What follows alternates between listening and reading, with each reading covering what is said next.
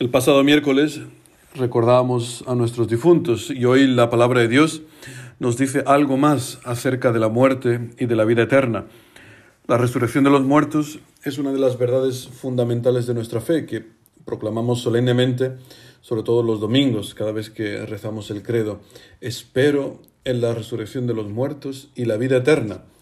Esta esperanza en la resurrección es una ayuda para todos nosotros, nos libra del miedo a la muerte. La palabra de hoy nos habla de personas concretas, personas como tú y como yo, que fueron liberadas del miedo a la muerte. Los siete hermanos macabeos junto a su madre en la primera lectura, San Pablo en la segunda lectura y el mismo Jesucristo en el Evangelio.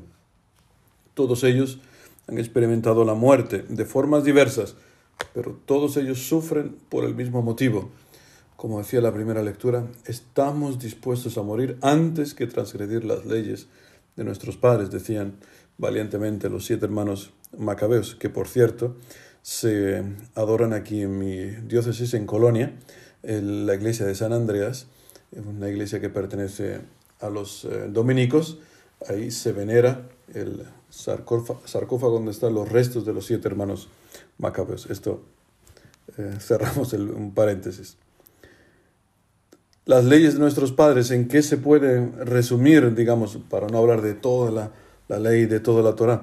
Se puede resumir en una sola cosa, amarás a Dios sobre todas las cosas. Y un ejemplo de este amor, amar a Dios por encima de todas las cosas, incluso por encima de la familia, por encima de tus propios hijos, está en la madre de estos siete hermanos. Eh, esto no se lee, no lo hemos leído en esta misa de domingo, os lo os lo recuerdo.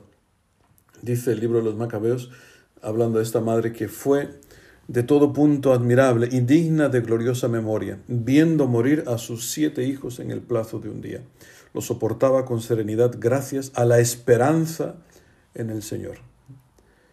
Por eso decimos, no, espero en la resurrección de los muertos. Esta mujer estaba llena de esta esperanza. Y exhortaba en su lengua patria a cada uno de sus hijos, llena de nobles sentimientos e imprimiendo a su talante femenino un coraje varonil, les decía, No sé cómo aparecisteis en mi vientre. Yo no os di el espíritu y la vida, ni puse en orden los miembros de cada uno de vosotros. Por eso el Creador del mundo, que plasmó al hombre en el principio y dispuso el origen de todas las cosas, os devolverá de nuevo misericordiosamente el espíritu y la vida, puesto que ahora, a causa de sus leyes, no os preocupáis de vosotros mismos.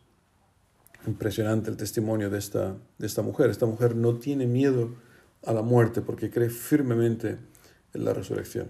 Esto es una pregunta también para nosotros hoy. ¿Tienes miedo a la muerte? Tengo yo miedo a la muerte. Muerte no solamente en el sentido físico de la palabra, sino en el sentido amplio de la palabra. ¿Tienes miedo a que se burlen de ti, a que te menosprecien por seguir a Jesucristo? ¿Tienes miedo a que te metan en la cárcel por seguir a Cristo hoy día. ¿no?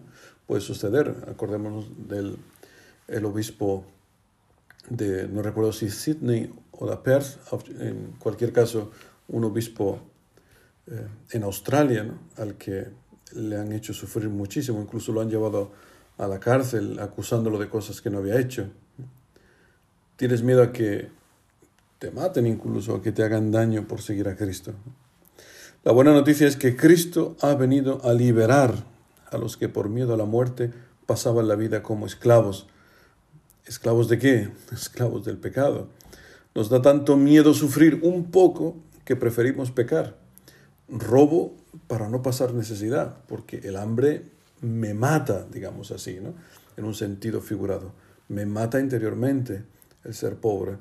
Eh, soy violento para llevar la razón, porque me mata el que no se me reconozca, el que no se me tenga en cuenta. Eh, mando a mis padres a un asilo porque no tengo tiempo para ellos, no tengo tiempo para mí. Perder mi tiempo me mata. Dejo a mi esposa por otra porque no la soporto, porque amar al otro tal y como es es algo que nos mata interiormente, ¿no? Así nos ha convencido el diablo o me acuesto con chicos o con chicas antes del matrimonio, como hace todo el mundo, porque claro, la burla de los demás me mata, ¿no? Que digan, mira aquella, esa es una beata que es virgen antes del matrimonio, ¿no? Entonces, estas En ese sentido hablamos del miedo a la muerte, de que nos mata interiormente nuestro ser. Por eso preferimos pecar antes que soportar un poquito el sufrimiento. Pero repito otra vez, la buena noticia, ¿no? que leemos siempre ¿no? de la epístola a los hebreos, Cristo ha venido al mundo a liberar a los que por miedo a la muerte pasan la vida como esclavos. Cristo ha venido a liberarnos. Pues pidámosle hoy al Señor el don de la fe. Esta fe que tenía esta madre de, siete hijos. Eh, pidamos en la fe de estos hermanos macabeos que entregaron sus cuerpos antes, antes que pecar.